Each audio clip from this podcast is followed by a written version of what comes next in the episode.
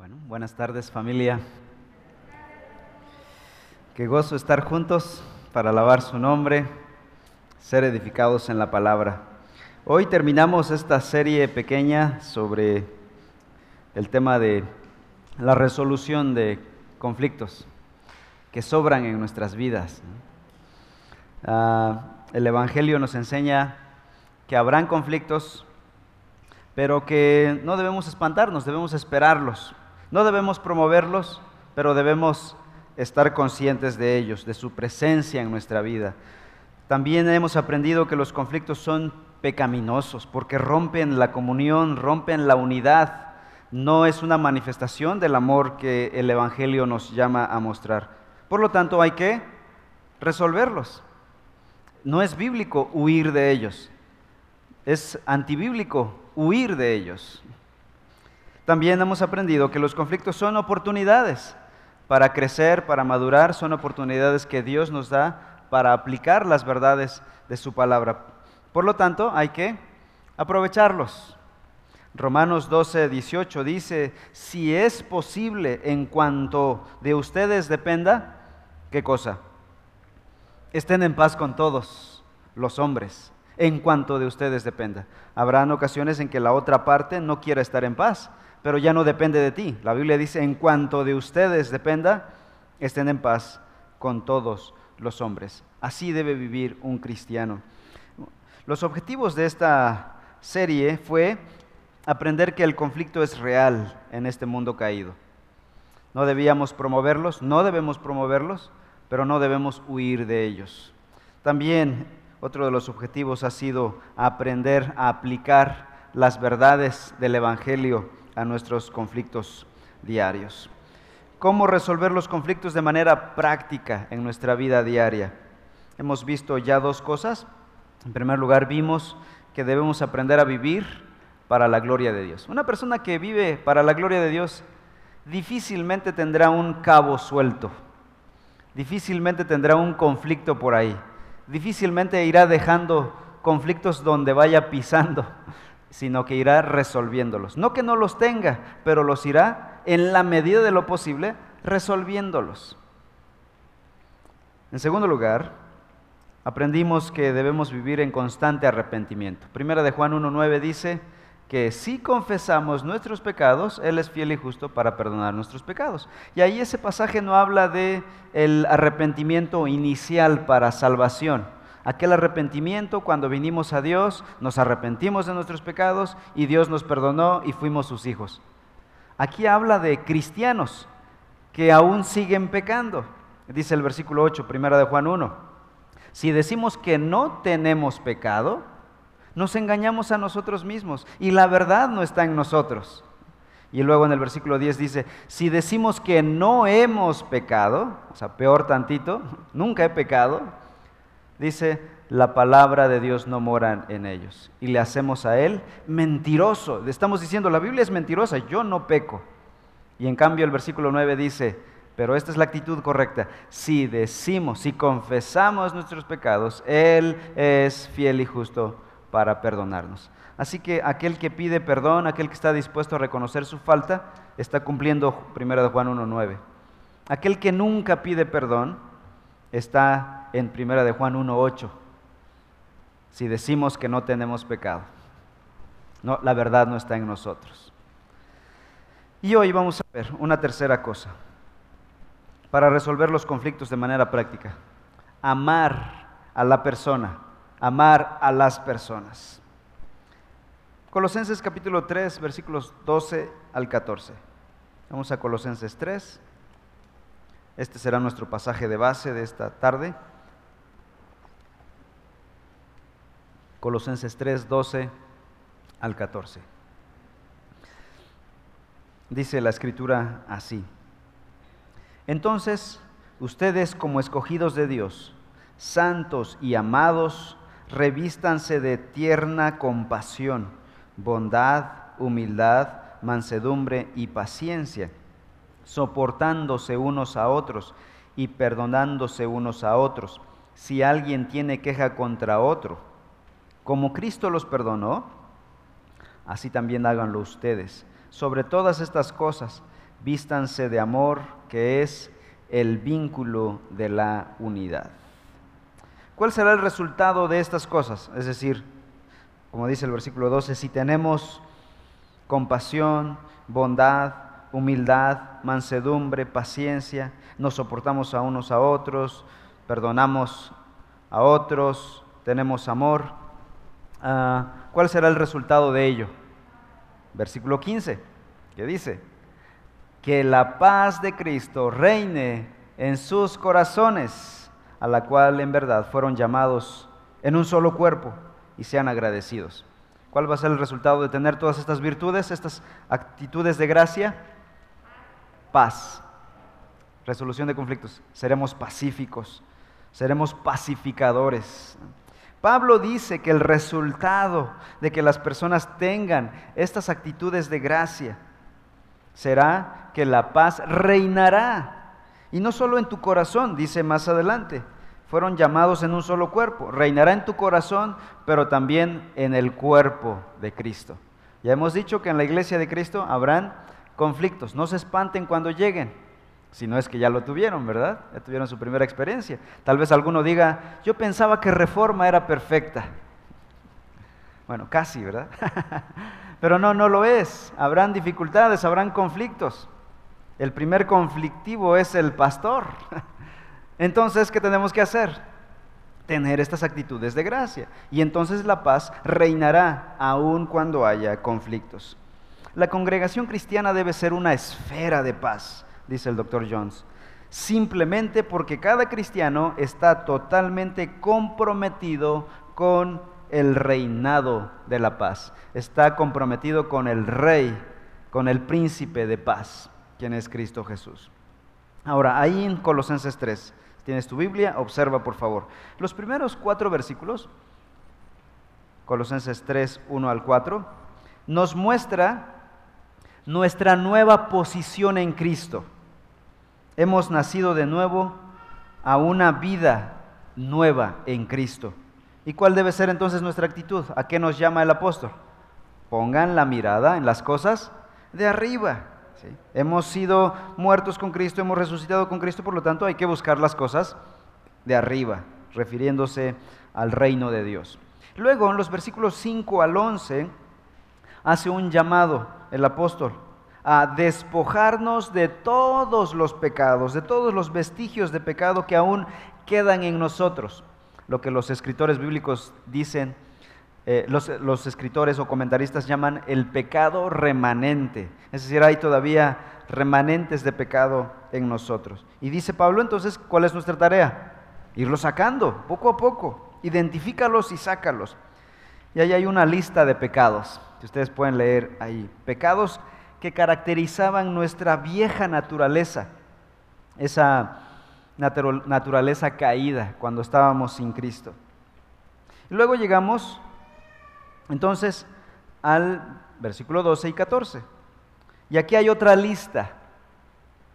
La lista que tenemos aquí, versículos 12 al 14, son lo opuesto de la lista de los versículos 5 al 11.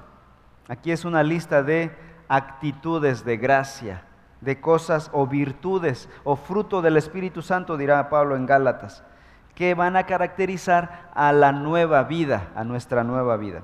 Entonces, Repito la lectura del versículo 12. Entonces ustedes, como escogidos de Dios, santos y amados, revístanse de, y empieza la lista, ¿no? De cosas opuestas a los pecados. Tierna compasión, bondad, humildad, mansedumbre, paciencia y otras cosas. ¿Cómo comienza Pablo su lista de actitudes? No empieza en seco, empieza a decir, hagan esto y aquello, tengan esto y esto. Dice el versículo 14 antes, ustedes como escogidos de Dios, santos y amados, estas tres cosas son el preámbulo para la lista. Lo que está diciendo Pablo aquí es que no podemos tener esta lista de virtudes espirituales si no somos estas tres cosas. Si no somos escogidos de Dios, si no somos santos y amados. En primer lugar, dice Pablo que somos escogidos. Y la doctrina de la elección o del haber sido escogidos está por toda la Biblia. Quisiéramos tapar esa doctrina porque mucha gente tiene una, perspectiva teológica un poquito incompleta y no sabe cómo meter la elección ahí. Ese es básicamente el problema. Pero la Biblia está repleta de la doctrina de la elección. Fuimos elegidos antes de la fundación del mundo. Efesios capítulo 1, Romanos capítulos 9 al 11, ya vamos a llegar ahí. Y dice Pablo entonces que si nosotros estamos conscientes de que fuimos escogidos por Dios desde antes de la fundación del mundo, esto nos hace personas seguras y humildes. Ya no tienes por qué pelear con uñas y dientes para tener lo tuyo, si tú ya estás seguro en Cristo Jesús. Ya estás asegurado por la eternidad, desde la eternidad hasta la eternidad nos hace seguros y nos hace humildes. Nos permite soportar entonces el maltrato y la injusticia con firmeza, con mansedumbre.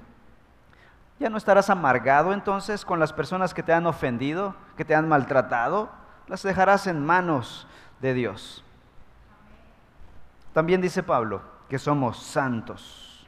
La palabra santo significa apartado apartado para Dios, para el propósito de Dios. Nos ha hecho suyos para sus planes. Así que manejamos la adversidad, los conflictos, como personas que pertenecemos a Dios, como personas santas, como personas apartadas, no como personas del mismo, eh, de la misma humanidad caída. También en tercer lugar dice que somos amados. El creyente ha experimentado el amor más elevado que pueda haber, que pueda experimentar un ser humano. Ser padre es una bendición muy especial. Cuando uno recibe a su bebé por primera vez, el primer día, cuando nacen, es una experiencia que te transforma. Yo no lo entendía hasta que lo experimenté. Y qué, qué hermoso amor paternal, maternal pero ese no es el amor más elevado, por más sublime que sea, por más espectacular que sea. No es el más elevado. El amor conyugal, el amor eh, ágape entre hermanos tampoco lo es. Es el amor divino. Ese es el amor más elevado. Porque Cristo, Dios manifestó su amor cuando envió a su Hijo Jesús a morir en la cruz por nuestros pecados. Y por eso el apóstol Juan dice, porque de tal manera y uno dice, ¿de qué manera, Juan? Y él contesta diciendo, que envió, que fue capaz de enviar a su Hijo al mundo, para que todo aquel que en él cree no se pierda, más tenga vida eterna. El creyente ha experimentado este amor elevado, el amor de Dios manifestado en la cruz de Cristo. El mundo, entonces, en el mundo tendremos aflicciones, ofensas, desilusiones pero no hay nada que supere el amor de Dios.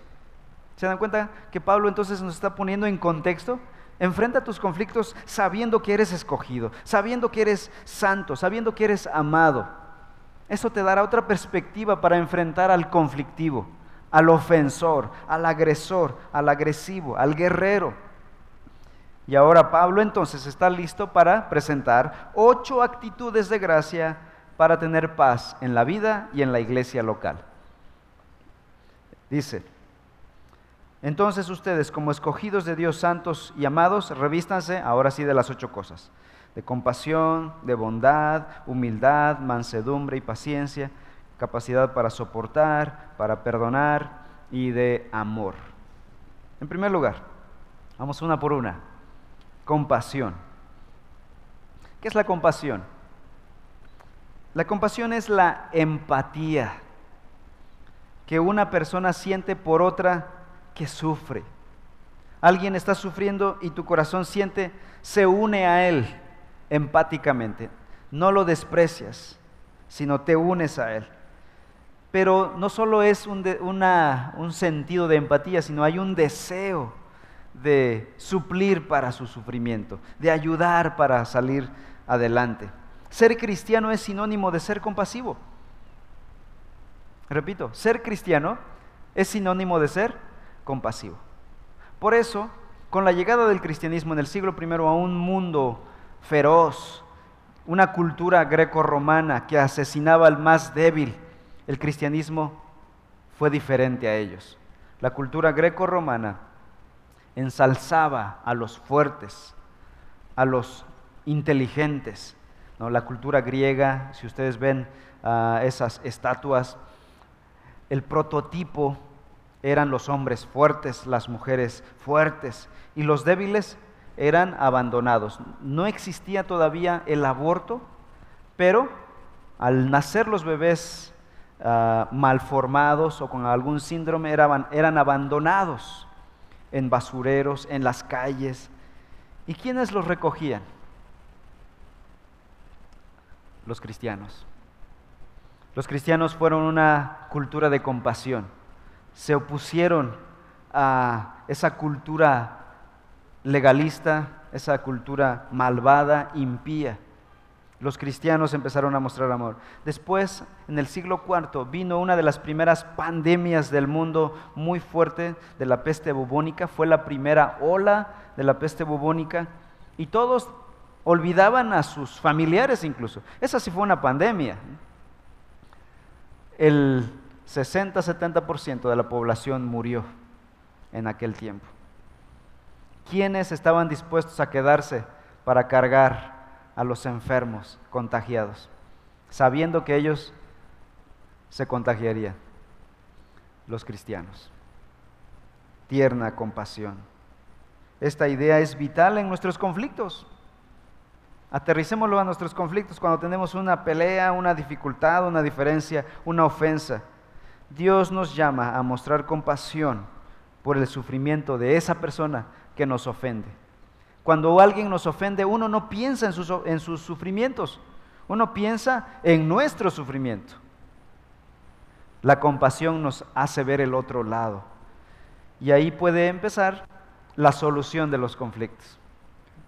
En segundo lugar, Pablo menciona la palabra bondad.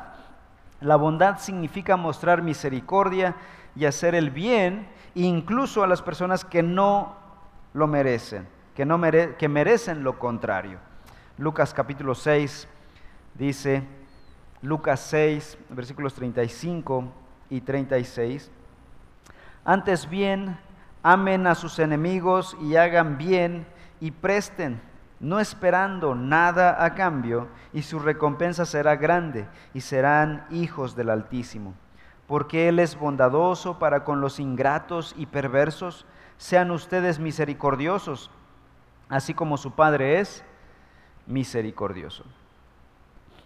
Cuando alguien nos ofende, lo último que queremos hacerle es un bien, un favor. Al contrario, decimos, es la última vez que le hago un favor. Ya fue suficiente, esta relación se terminó. Después de lo que he hecho por él, así me agradece. Estas y otras frases son las que salen de nuestros labios o de nuestros pensamientos cuando estamos en conflicto. La bondad no depende del carácter de la otra persona, de la persona ofensora.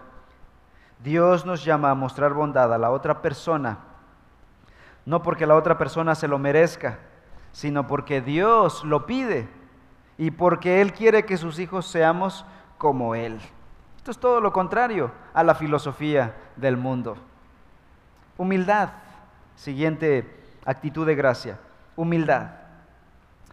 La humildad significa reconocer que todo lo que tienes proviene de Dios y que eres absolutamente dependiente de Dios como tu creador y como tu redentor. Ahora, esto tú dirás, bueno, eso yo es lo que pienso y lo que creo. Sin embargo, piensen, la gente idolatra la autosuficiencia. Hay un sentir agudo, hay un deseo innato de ser autosuficiente, de no necesitar de nadie. Ganarme mi propio dinero, transportarme por mí mismo, que nadie tenga que ayudarme. Y si alguien me extiende una mano, decir, no, no, no, yo puedo, yo lo puedo hacer solo.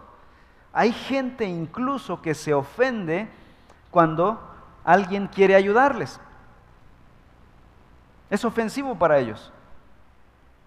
¿Tú estarías dispuesto a recibir un favor de alguien? ¿Estarías dispuesto a que alguien te regale algo? Hay gente que me ha dicho, hermano, quiero regalarle esto, pero quería yo preguntarle primero, no vaya a ser que se ofenda.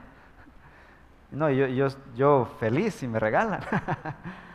pero ah, hay gente que sí se ofende literalmente cuando le regalan algo. Y eso, ¿saben qué? Es una muestra, es un idolatrar la autosuficiencia. Anhelan el reconocimiento de que lo pueden todo de que saben y que tienen el control de su propia vida y de su salud. Pero no es así, hermanos. Nadie tiene el control de su propia vida. No sabemos si mañana vamos a necesitar de alguien. La humildad entonces es lo contrario a esta independencia. De hecho, la humildad también era despreciable en la cultura romana. Era considerada, era sinónimo de debilidad. Alguien que es humilde es débil. Incluso humildad en nuestros contextos puede ser pobreza, ¿no? Es que es humilde, es pobre. Es una definición poco bíblica, poco correcta de la palabra. Hay gente que es pobre que es orgullosa. Y puede haber gente que tiene mucho y que puede ser humilde. Hay orgullo en todos lados, no, no depende de la clase social ni de la economía. Santiago 4:10, la Biblia exalta la humildad dice Santiago 4:10, humíllense en la presencia del Señor y Él los exaltará. Los romanos los humillarán más, pero Dios los exaltará. Dios estima al humilde, se agrada del humilde, exalta al humilde. Ahora, alguien se preguntará, ¿cómo me ayuda a mí ser humilde en los conflictos? Que es de lo que estamos hablando. Filipenses 2.3, ese pasaje si quiero que lo busquen. Filipenses capítulo 2, versículo 3.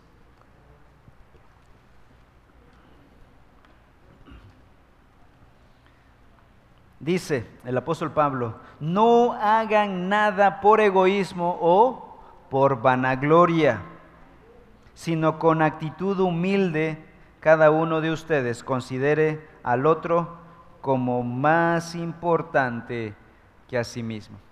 Y luego en ese capítulo 2, va a seguir hablando y va a decir, ¿saben quién es el ejemplo supremo de humildad?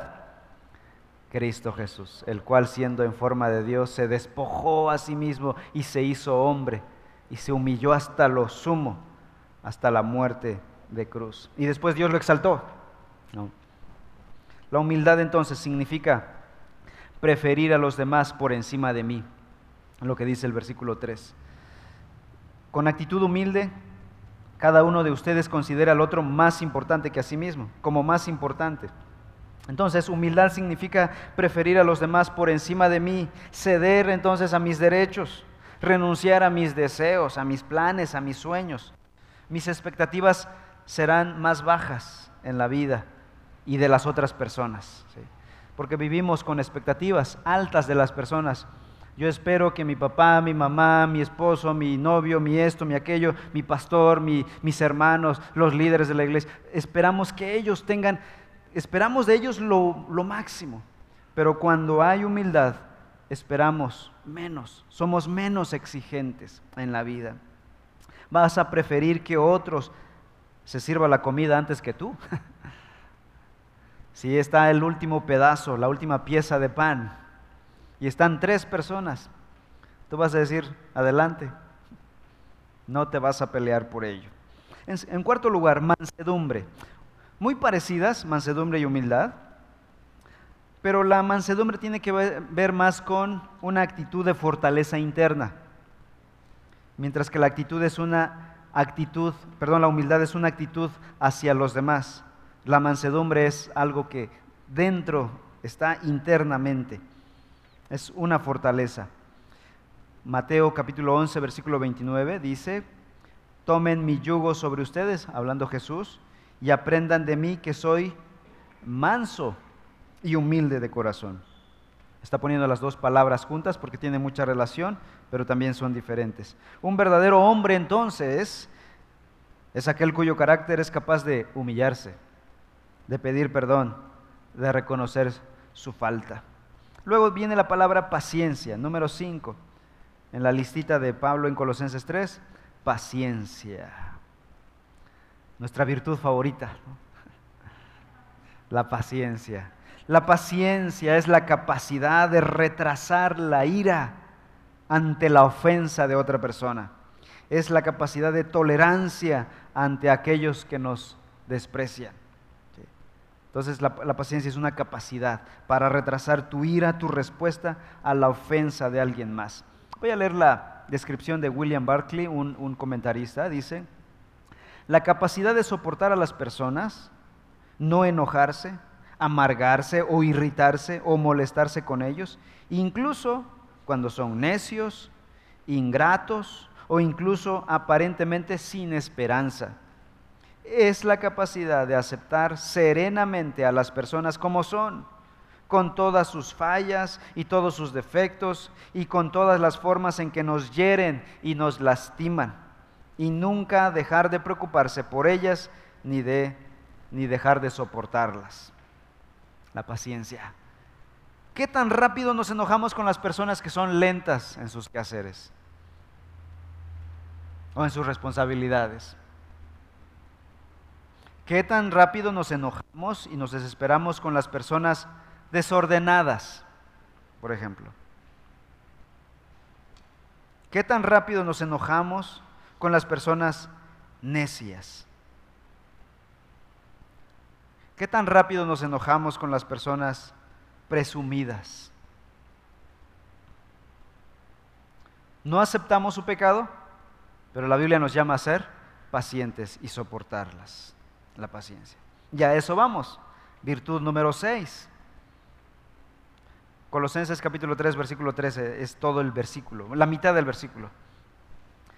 Dice, soportándose unos a otros y perdonándose unos a otros si alguien tiene queja contra otro.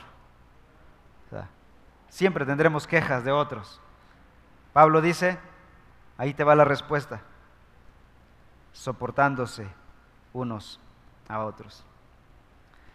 Sexta virtud, soportar a los demás. Dios sabía que las relaciones se volverían tensas, difíciles, que tendríamos ese tipo de conflictos. Dios lo sabía, que la gente nos molestaría, que habrían problemas en la familia, en la iglesia, en el trabajo. Dios sabe que la poca comunicación de los hijos adolescentes harán sufrir a los padres. Dios sabe que los esposos dejarán calcetines tirados en el piso. Dios lo sabía desde antes de la fundación del mundo. Que las esposas no se sujetarían tan fácilmente a los esposos. Dios lo sabía desde antes de la fundación del mundo, etcétera, etcétera, etcétera. Para eso Dios nos enseña algo. Dios nos ha dado algo. ¿Qué nos ha dado Dios? La capacidad de soportar a los demás. Así que la capacidad de soportar a alguien más es una habilidad indispensable para poder vivir bien y sabiamente en esta vida. Si no la tenemos, vamos a querer suicidarnos siempre que nos ofendan, siempre que haya un calcetín tirado. Y luego dice, no solo soportar, vamos a otro nivel, dice el apóstol. Sigue diciendo el versículo 13. Como Cristo los perdonó, así también háganlo ustedes. Las personas no solo nos irritarán con su lentitud, con su irresponsabilidad, hay personas que no cumplen su palabra y tú te irritas, te enojas y no somos pacientes. Pero no solo eso, las personas no muchas veces nos van a irritar con estas cosas, nos van a ofender incluso, van a pecar contra nosotros. ¿Qué debemos hacer? Como Cristo nos perdonó, así también hagan ustedes. Y uno puede refunfuñar y decir, Señor, pero la ofensa de esa persona es tan grande para conmigo, mira lo que me dijo, las palabras hirientes que usó. Y Dios dice, así como Cristo te perdonó, perdona. Y te calla la boca, ¿no? así como Cristo nos perdonó. Yo ofendí mucho más. Por culpa mía, Cristo fue a dar a la cruz del Calvario. Yo no obedecí a Dios. Desde mis padres, Adán y Eva, rechazamos la palabra de Dios. La sustituimos por una palabra invasora, la palabra de Satanás. Nos rehusamos a someternos a la voz de Dios. Y no había pretexto, no éramos pecadores, éramos perfectos en Adán y Eva. Aún así quisimos oír adrede, no en ignorancia, la voz de Satanás y desde ahí hasta el presente. Por culpa de nosotros, Cristo fue a la cruz. El Hijo Santo, el Cordero sin mancha, murió en la cruz por nuestros pecados. Y Él nos perdonó. ¿Qué dijo Cristo en la cruz? Lucas 23, 33. Cuando llegaron al lugar llamado la calavera, crucificaron allí a Jesús y los malhechores, uno a la derecha y otro a la izquierda. Y Jesús decía, Señor, manda un rayo del cielo y consúmelos. Ah, no, no dijo eso, ¿verdad? Versículo 34. Y Jesús decía, Padre, perdónalos porque no saben lo que hacen. Y los soldados echaron suertes, repartiéndose entre sí sus vestidos.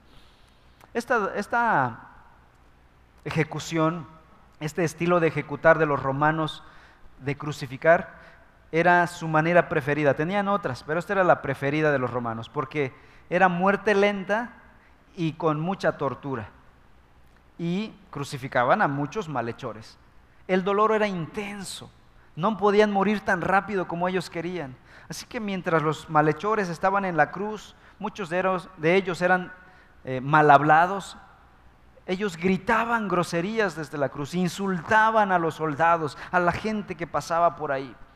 Dice el filósofo Cicerón que tenían que cortarle la lengua muchas veces a esos malhechores para dejar de oír sus obscenidades y ven a estos tres que están en la cruz. Y el que está en medio ha de decir la gente, este ha de ser el peor.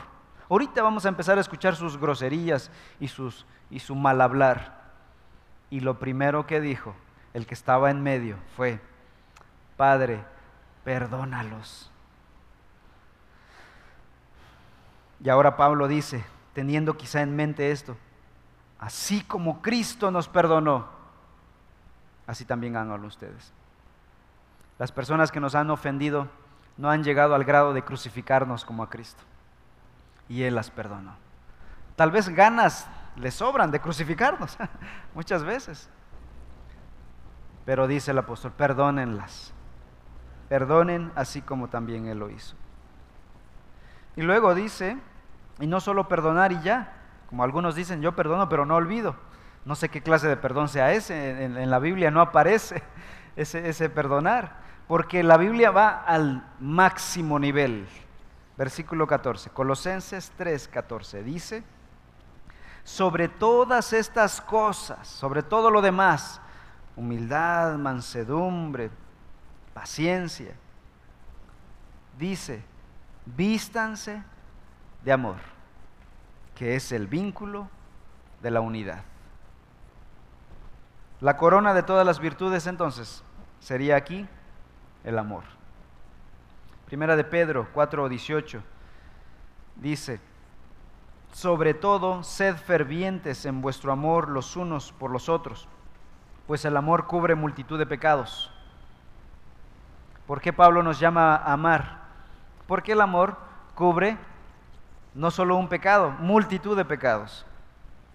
Primera de Juan 4, 18 al 21 dice, en el amor no hay temor, sino que el perfecto amor echa fuera el temor, porque el temor involucra castigo, y el que teme no es hecho perfecto en el amor. Nosotros amamos porque Él nos amó primero. Si alguien dice, yo amo a Dios, pero aborrece a su hermano, es un mentiroso.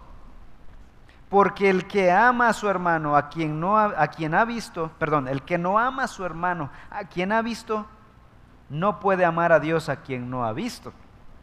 Y este mandamiento tenemos de él. ¿Cuál es el mandamiento de él? Que el que ama a Dios, ame también a su hermano. Todas estas virtudes no son ideales individuales sino un regalo de Dios para bendecir a la iglesia local, para bendecir a la comunidad, para nutrir la paz de la comunidad, para bendecir también a la familia. No es que yo solo, solamente yo quiera ser muy humilde, manso y tener todas estas virtudes porque quiero presumir mis virtudes. No es para eso, es para vivir en comunidad. Dios diseñó a la iglesia para vivir en comunidad. Dios diseñó la vida de cada creyente para interactuar, interactuar con otros creyentes, para crear redes de discipulado. Somos una familia. No podemos ser ermitaños. Primera de Pedro 3, 8. En conclusión, dice el apóstol Pedro, sean todos de un mismo sentir, compasivos, fraternales, misericordiosos y de espíritu humilde, no devolviendo mal por mal o insulto por insulto, sino más bien bendiciendo, porque fueron llamados con el propósito de heredar bendición. Así que Dios nos bendice con estas actitudes de gracia para bendecir a la iglesia, para bendecir a la familia y para bendecir al matrimonio. Conclusión. ¿Es posible esto en la vida real? ¿O acaso la Biblia estaría pidiendo mucho? ¿Será posible desarrollar esto en nuestras vidas? ¿Será posible cambiar? Alguien dirá, yo nací enojado y sigo enojado. ¿Podré cambiar algún día? ¿Es posible adquirir estas actitudes de gracia? Regresemos a Colosenses y veamos la respuesta. Colosenses 3.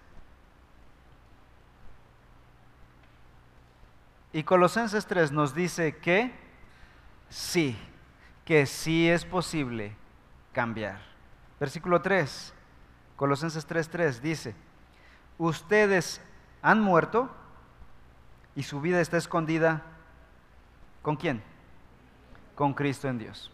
Es decir, ahora somos nuevas criaturas. Ya hemos visto esto de qué significa estar muertos en Cristo en Romanos capítulo 6 y capítulo 7. Es tener muerto, es ser muertos a la vieja vida y estar vivos en una vida nueva. Dice, y su vida está escondida con Cristo en Dios.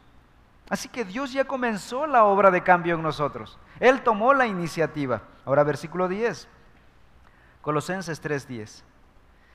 Se han vestido del nuevo hombre el cual se va, palabrita clave aquí, renovando hacia un verdadero conocimiento conforme a la imagen de aquel que lo creó. ¿Qué está pasando en nosotros?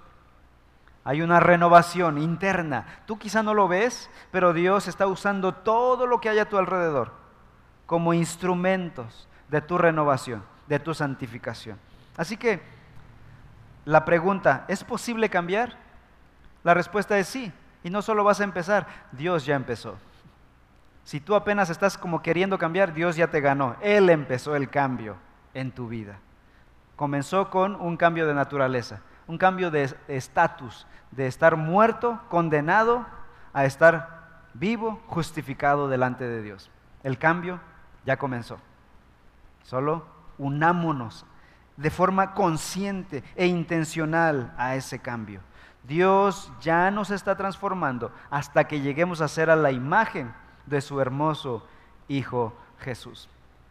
Enfrentemos la vida, los conflictos, como hijos de Dios, como hijos que estamos siendo transformados día a día. Oremos.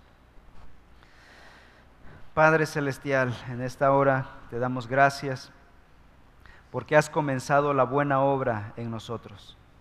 Y el apóstol Pablo dice que esa buena obra que tú has comenzado, tú mismo la perfeccionarás hasta el día de Jesucristo, hasta cuando venga nuestro Salvador. Gracias Señor. Te pedimos que nos ayudes a ser intencionales, a crecer en humildad, en estas virtudes de gracia, paciencia, en amor, en soportar, en perdonar Ayúdanos, Padre Celestial. Tenemos muchos conflictos en esta vida caída. Te pido que manifiestes esta gracia en nuestros matrimonios, en nuestra iglesia, en nuestra sociedad. Gracias por la obra de Cristo en la cruz del Calvario. Te alabamos en el nombre de Cristo Jesús. Amén.